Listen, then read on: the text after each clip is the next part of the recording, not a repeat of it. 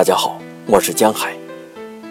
今天为大家带来我吻过课本上所有的人像。季娜·施曼斯卡娅，十一岁，现在是一名收款员。我会笑着回首往事，怀着惊讶的心情。难道这些事情都发生在自己身上？在战争开始的那一天，我们去看马戏，全班同学都去了，看的是上午的早场演出。什么都没有预料到，什么都没想，所有大人都知道了，可是我们不知道。我们鼓掌喝彩，哈哈大笑。马戏团里有一头大象，还有几头小象，猴子们表演了跳舞。就是这样，我们快活地走到街上，人们嚎叫着：“战争爆发了！”所有孩子都高呼“乌拉”，兴高采烈。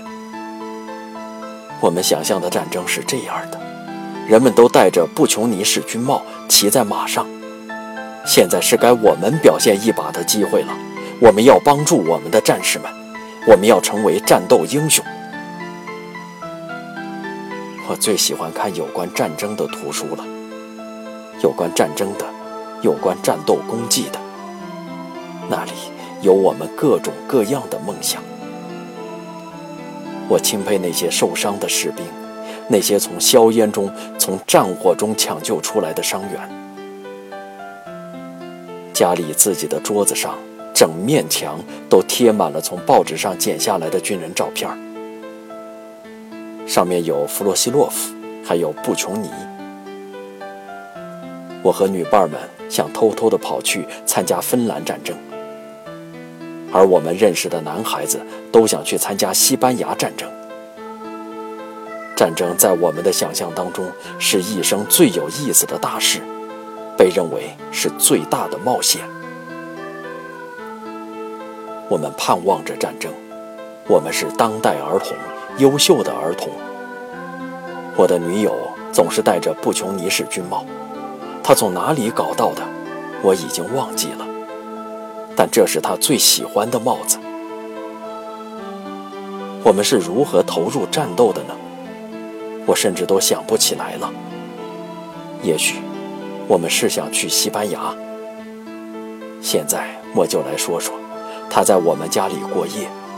当然。他是特意留下来的。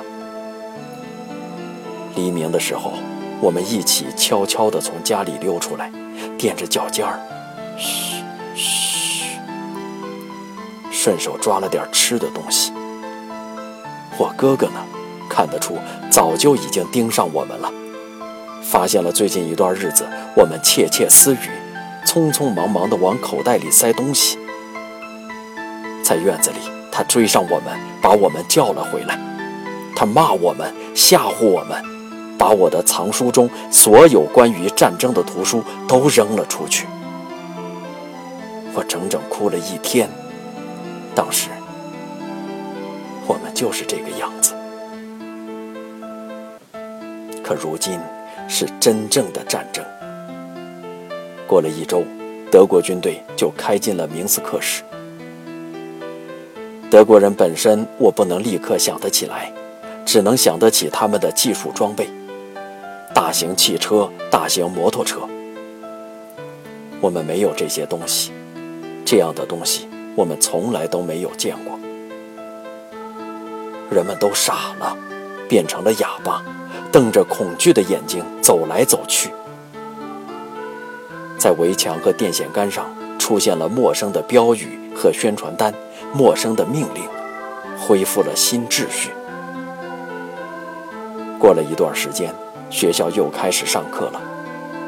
妈妈觉得，战争就战争吧，学习不应该中断了。不管怎么说，我应该去上学。在地理课的第一节课上，战争前教过我们的女老师竟然开始反对苏维埃政权的讲话，反对列宁。